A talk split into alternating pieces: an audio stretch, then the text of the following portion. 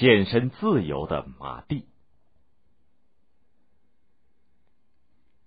瞧吧，暴君引起了反抗的风暴，一将徒劳，死者的歌声滔滔。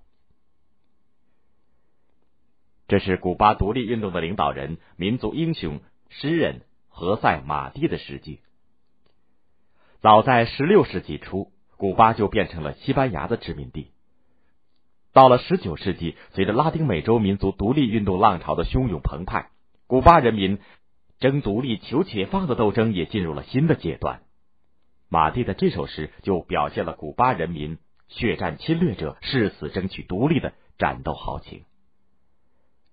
马蒂生于古巴的哈瓦那，父亲是西班牙农民，当过驻古巴的炮兵连队的上士，退伍以后就在哈瓦那定居。母亲是当地出生的白人。马蒂有五个妹妹，全家八个人只靠父亲一个人挣钱糊口，日子过得很苦。马蒂很小的时候就在小酒馆里干活挣钱，分担家庭生活的重担。直到一八六五年十二岁的时候。他才进了当地的一所小学念书。这所小学的校长是古巴著名诗人、教育家门迪维。聪明好学、成绩优异的马蒂深得他的钟爱。他经常给马蒂讲爱国故事，抨击西班牙罪恶的殖民统治，宣传古巴独立的思想。他还带着马蒂去家中参加爱国者们的集会。马蒂受门迪维的影响很深。立下了为祖国的独立而奋斗的雄心壮志。一八六八年十月，古巴爱国者塞斯佩德斯在东部发动了反抗西班牙殖民统治的武装起义，独立斗争的烈火迅速蔓延全国。不满十六岁的马蒂热血沸腾，写文章、办杂志、发传单，号召人们起来和西班牙殖民者坚决斗争。他在自己创办的杂志《自由祖国》上发表了诗歌《阿布达拉》。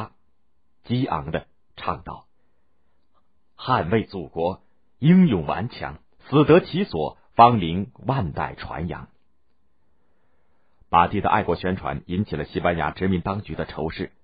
这年十月，马蒂被捕了，被判处六年徒刑，送到采石场服苦役。残酷的牢狱生活磨练了他的意志。他向难友们宣传祖国解放的理想。他在日记当中写道。为祖国而死，比活着更强。一八七一年年初，殖民当局把马蒂放逐到了西班牙。马蒂抓住这一机会，在马德里的中央大学选修法学、政治经济学等课程。一八七三年五月，他又转入了萨格拉斯大学学习。第二年秋天，就获得了哲学、文学和法学博士学位。身处异乡的马蒂，时刻思念着仍在殖民者奴役下的祖国。一八七四年年底，他回到了古巴，但殖民当局禁止他上岸。马蒂只好转往墨西哥，在《宇宙》杂志社找到了一份校对员的工作。同时，他开始为报刊写文章，宣扬古巴独立。他那犀利的笔锋、进步的思想，使墨西哥当局如坐针毡。马蒂见在这里待不下去了，便在一八七七年来到危地马拉，在危地马拉大学等学校教书。讲授欧洲文学、拉丁文及历史。随着古巴革命形势出现的变化，一八七八年七月，二十五岁的马蒂回到了祖国，以火一般的热情投入到独立斗争的洪流当中。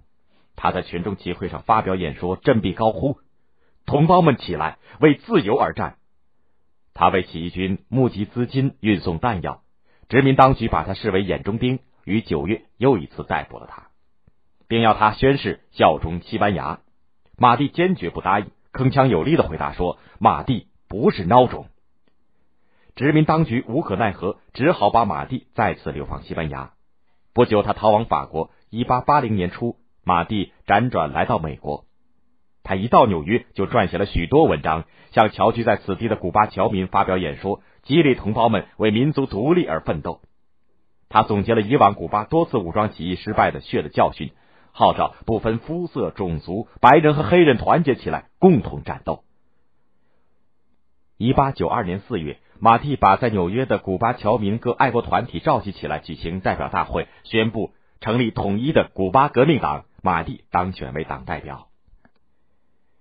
古巴革命党的成立是独立战争的里程碑。随后，马蒂全身心的投入到武装起义的筹备工作当中，筹集资金，组织爱国武装，购买武器弹药。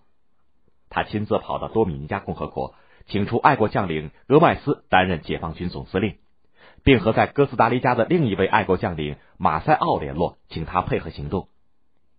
他还派专人回国，与国内的各个爱国团体取得联系，准备到时候里应外合，共同行动。一八九四年年底，马蒂弄到两只游艇、一艘轮船，装上武器弹药，计划和战友们从美国的佛罗里达州出发，攻入古巴岛。谁料行动之前叛徒告密，使得船只和武器弹药被美国海军扣留。